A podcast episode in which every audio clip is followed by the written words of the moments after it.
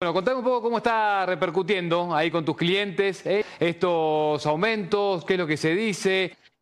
En el caso particular de las naftas y del gasoil, estuvo atrasado muchísimo tiempo, porque el gobierno anterior lo venía pisando y daba que tomara su verdadero valor. No te olvides que nosotros tuvimos el precio de los combustibles al 30% de lo que lo vendía Brasil, lo que lo vendía Paraguay, lo que lo vendía Bolivia. Nosotros, lamentablemente, como país subdesarrollado, hemos estado regalando la energía durante 20 años. Está Guillermo Moreno con nosotros que también te quiere preguntar. Acá te saluda. ¿Usted sabe cuánto es el costo de exploración y explotación del barril de petróleo en Argentina? Mira, Guillermo, vos sabés que nosotros como estacioneros, vos participaste varias veces en reuniones con estaciones de servicio, en las que yo también estuve, y vos sabés bien que, los, que las estaciones somos la punta final de la cadena de valor. Nosotros no manejamos los costos que tienen las petroleras en la producción. Nosotros nos viene un precio determinado y ahí lo vendemos. Tampoco lo sabés. No lo sabemos. No, claro, entonces ¿por qué, ¿por qué podemos saber, si no sabemos el costo, cómo sabemos que el precio está bien? ¿Por qué sos capaz de afirmar que el precio está bien si no sabes cuánto cuesta producirlo? Nosotros como estacioneros tenemos el precio que recibimos de la petrolera mm. y en muchos casos la misma petrolera te dice a este precio lo tenés que vender. Ahora, el precio internacional, lamentablemente, no solo, es decir, no, podemos eh, taparnos los ojos. Fíjate que en toda la, década de la convertibilidad, el precio del litro de nafta estuvo en un dólar. Claro, pero los salarios también, los salarios también dólares. Vos, tenés que coincidir conmigo, vos tenés que coincidir conmigo que salarios en pesos y, precios en dólares hay algo que no anda.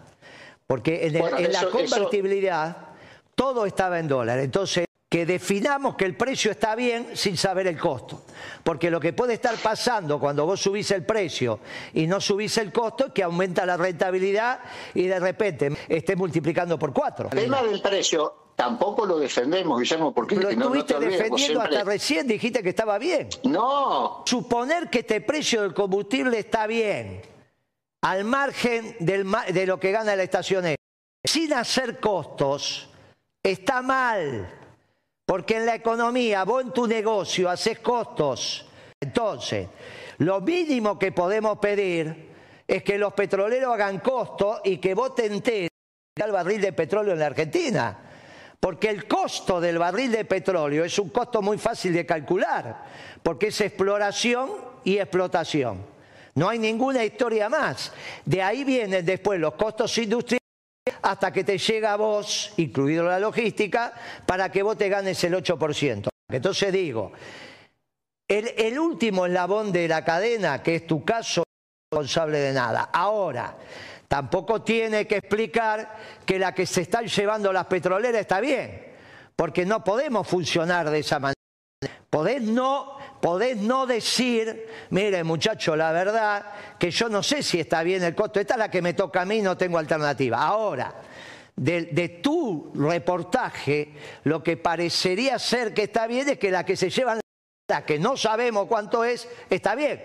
En mi gestión sí sabíamos lo que se llevan las petroleras.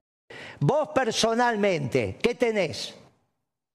No, no, no, yo soy asesor de la Asociación de Estaciones de ah, Servicio. Ni siquiera tenés una estación de servicio vos. No. Ah, bueno, listo, bueno, listo, listo. A ver, vos lo que pasa que estás hablando desde un lugar muy particular que me pareció entender que estabas defendiendo primero el precio, porque te tendrías que escuchar, que el aumento de precio está bien. Vos me parece que sos asesor de la petrolera, más que soy asesor de la estación de, servicio. te mando un abrazo